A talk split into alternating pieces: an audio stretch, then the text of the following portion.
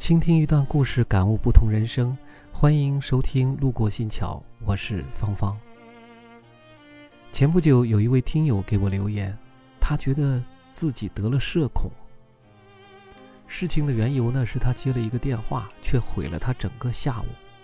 一个朋友约他吃饭，本来是件很平常的事情，却给他造成了巨大的压力。用了半天的时间来思考该怎么表达不去。我不是对你有意见，但是我们能不能不见面？他还想了一个解决方法，呃，他说我们每个人各自买一份外卖，然后打开视频，对着屏幕的视频呢，吃饭聊天儿。他讨厌任何形式的社交活动，饭局也不例外。如果可以的话呢，他就更想安静的蹲在角落里。所以他觉得自己有比较严重的社恐问题。其实社恐啊是社交恐惧症的简称，是一种精神障碍。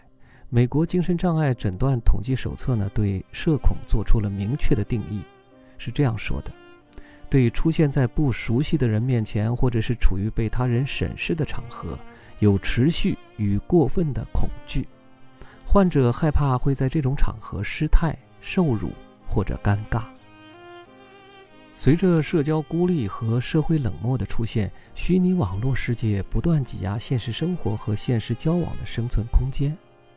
我们发现，就像以前那样建立牢固的社会关系、编织自己的社交网络，已经变得十分困难了。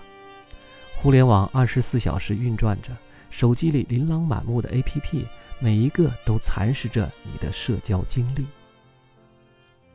社恐的病因很大程度是因为社交疲惫。为什么会在现实世界里变怂呢？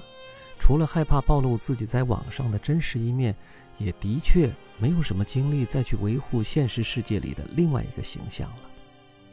看透了社交本质的人，在经历了白天一天的无用的社交以后，他们只想回家一个人待着，健身、看书、玩游戏，怎么都成，只要别再找我说话就行。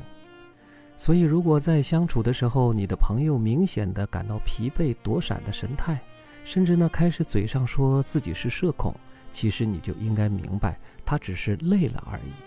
那就尊重他的意志，让他和自己待一会儿吧。我是芳芳，感谢您收听今天的节目，欢迎留言说出您的不同观点和感悟，或者和我们一起来分享一段属于您的故事。我们明天再见。